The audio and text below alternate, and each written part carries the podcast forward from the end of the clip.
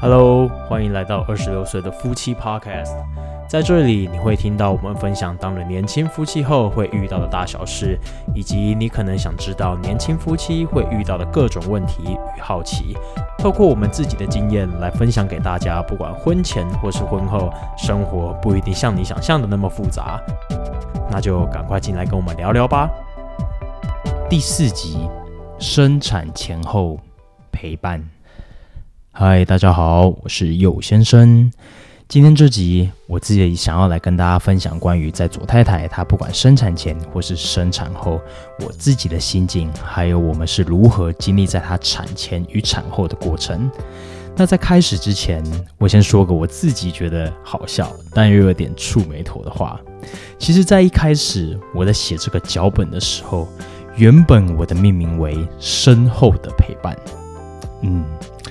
听起来好像有点怪怪的，但又好像还过得去。然后在我真正进入到内容的部分的时候，我开始录了我第一次。嗨，大家好，我是右先生。我自己想要来跟大家分享关于在左太太她不管生前身后等等，是不是听起来好像哪里怪怪的？哎，不是，不是，不是，不是啊，他还在。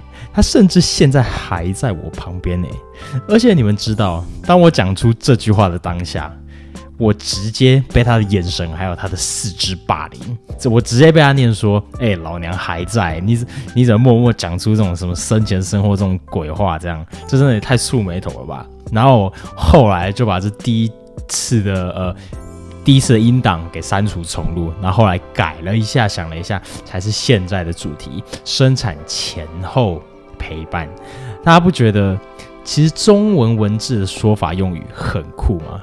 我觉得有时候一样的名词，可它却可以有完全南辕北辙的意思。难怪大家都说中文超级难。我觉得这一切其实都要回到最初左太太得知怀孕之后说起，在结婚前。我们就经常针对她生产的时候是要剖腹产啊，然后还是要自然产啊，针对这两件事情在做讨论。那我们两个其实都蛮倾向是自然产的。那自然生产的优点，我在这边简单的跟大家说明一下，主要是产后伤口复原，依照每个人体质的不同，那一到两个礼拜不等。那剖腹则会更久，再更久，因为就是你也知道，就是把你的肚子割开，而且割开不是紧紧的，可能。什么零点五一公分这样，而是它是切的很深，然后切的很深就算了，他还要帮你搬开，然后把小孩子给拿出来，这样听起来可能有点可怕，但就是我想要强调的是，它因为这样的过程，所以它复原期需要更久。那费用当然，呃，相对自然产其实它贵了很多，因为它多了很多开刀的费用。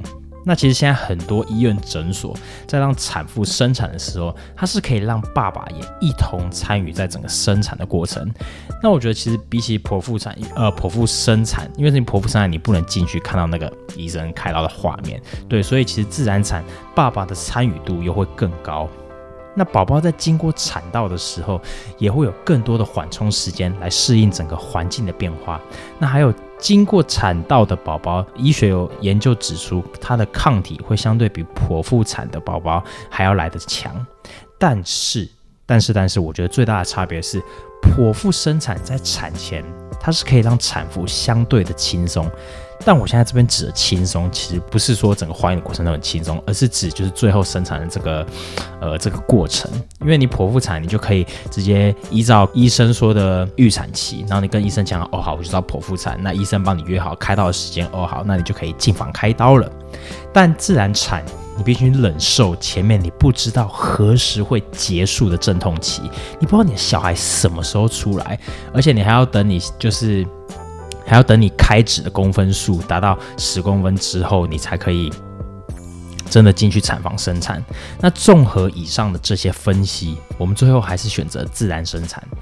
主要决定的关键是左太太她觉得人生还是要有一次这样的经验。那我也尊重她的决定。就这样，一直到了我们接近生产的前三个月，她逐渐开始觉得好像有点哪里不安，就是觉得有点没安全感。因为他会一直觉得我们要不要改成泼妇啊？然后他应用这件事情来跟我讨论，那这样他是不是会？那这样他，因为他这样觉得，他是不是会比较轻松？因为他其中的点就是哦，你麻醉推进，你麻醉，然后推进去，然后开肚取出小孩，然后就结束了整个过程，然后缝合这样。我这样讲可能可能有点简单，但其实这实际的过程其实呃也是算有点复杂这样对。但我们自己都知道，他自己其实只是在担心不安而已。因为产妇这时候最需要的，我觉得说真的，我们男生真的也不能干嘛。我们的一举一动的多做或是少做，其实都有可能会被认为是猪队友，或是多此一举。但其实我觉得，我们男生能做最多也最有效的，其实就是鼓励跟陪伴。那这个时候可能会有人说：“哎，你真的讲了一堆废话。”他我们当然也知道是鼓励跟陪伴啊，这样对。不过我自己就是想想要强调的是，其实越接近生产前的产妇，她们其实是相对越没有安全感，也越不安的。呃，就左太太的例子是这样子啊，因为他们会开始有各种的幻想跟担心。那在跟左太太平常聊天跟相处的感觉上，我其实就能渐渐的感受到她慢慢的有了这些不安。那顺势者，其实我也相对付出了蛮多的心力来帮忙他转移注意力，然后分散他的不安，这样子，对，然后还要给予他蛮多的支持，尽量让他在，呃，尽量让他分心，对这些事情分心。那重点是，我觉得在这个时候，能让产妇感受到你跟他是有一样。或者是甚至比他在有更多对于小孩出生的期待的话，我觉得其实是可以给他们一个非常大的助力，非常大的力量。因为我其实一直都非常期待我们小孩的出生。那在知道是女儿之后，我哎，我真的是非常的开心跟期待。因为我自己是相对儿子下来，我其实更想要女儿。但原因原因是什么？呃，原因其实就是。我觉得女生比较贴心。那我自己在外面看到其他小男生的情况，我会觉得女生可能相对比较不会那么吵，不会那么皮这样子。对，因为我其实在路上看到很多小男生，我觉得太皮了。那我就会觉得，我我其实觉得有一点烦躁。那我就会希望我自己的呃小孩以后不要这么皮，所以我自然而然会觉得女生可能比较好这样子。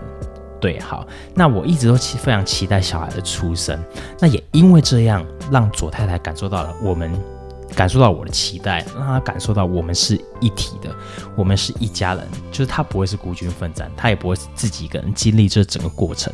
那有了这样的期待感，其实让我们两个人在后期，那在她的产前有了很大的力量，很大的助力。那就在那一早。在阵痛了两次被退货之后，我们马上被告知要生了。护士立即准备，看着冷痛的左太太被推进了手术房。这整个过程其实不超过半个小时，就这么这么的短暂。那在进手术房的前一刻，其实我才被告知我是不能进去产房的啊？什么？我我当下听到这个，我傻了，我不能进去产房，然后是在前一刻被告知，然后当下更扯的是，我们的主治医生他人出差在台中，那在被护士通知之后，他已经在赶回来的路上，那在左太太进去五分钟之后，我们被通知，医生来不及回来，你要生了，你快生了。这个时候我他们紧张到一个不行，这样，然后他们立即叫了另外一位我们从来没有看过的医生来帮我们接生。那就连我真的是紧张到一个，我我真的是从来没有这么紧张过，也没有这么不安过。其实就连我现在在跟你们讲这一段故事的时候，我其实我现在手拿麦克风都有一点在抖，我的声音其实有一点抖，这样我不知道你们有没有听出来。但就是你给一个从来你没有看过的医生接生。这这这有多么的忐忑，多么的不安？那医生进去了手术房，没错，这个时候的我，就像你们脑中浮现的连续剧场景一样，我觉得一定一样。你们现在的脑筋一定有这个画面，在手术房不断的来回徘徊，我双手叉着腰，我从来没有这么忐忑，从来没有这么不安。我就跟我真的跟连续剧一样的男主角一样，他们就是。不断的来回徘徊，那可能有时候会稍微有点跺脚，那可能就是脑袋真的是一片空白，那只脑袋剩下脑袋所想的就只剩一堆不安而已。对，那这个时候最让我感觉到的是，世上最远的距离就在此刻这个当下，我就隔着一道门，就是一道门，仅仅那一道门的距离，我却无法陪伴在左太太的旁边，我真的是呕到一个不行。那在一场你不知道会持续多久的生产当中，我真的是心急如焚呢。哎，不是说呃生产，其实生产你也不会说到真的生太久，因为它不会真的到给你好几个小时这样。对，但是你也你他真的也不能跟你说，呃，你生了可能十分钟就出来了这样，因为其实自然产的情况是它。胎儿也有可能会卡在产道当中，那它卡在产道当中的当下就要得立即剖腹，那这整个过程等等之类的，我其实我脑中突然就是有一堆的幻想，有无数的幻想，无数的想象，想象着到底会是什么情况。对我真的是急到一个不行。对，但是很幸运的，在被推进去的半个小时之后，我们听到了孩子的哭声，门一开，呃，护士抱着我的孩子，那这个时候。可能就没有跟你们想象的一样，我并没有像连续剧那样大哭。对，因为比起大哭，我更是完全的放下了一颗大石头，那样的感到非常轻松，非常自在。对，那在这之后，我看完了小孩，那护士也跟我们确认了他呃四肢都健全啊，整个身体完全都健全都健康之后，那被护士请回病房等待这样。对，那在我们病房门再度打开的那一刻，我看到了左太太被护士推了进来。那她其实看起来就是蛮轻松的，那也带着就是微微的笑容。那可能也是因为还年轻的关系，我们整体上来说，其实整个过程是非常顺利。那从她脸上，其实明显可以看得出她苍白的脸色，那还有就是精神疲累的样子，毕竟就是刚生产完这样子。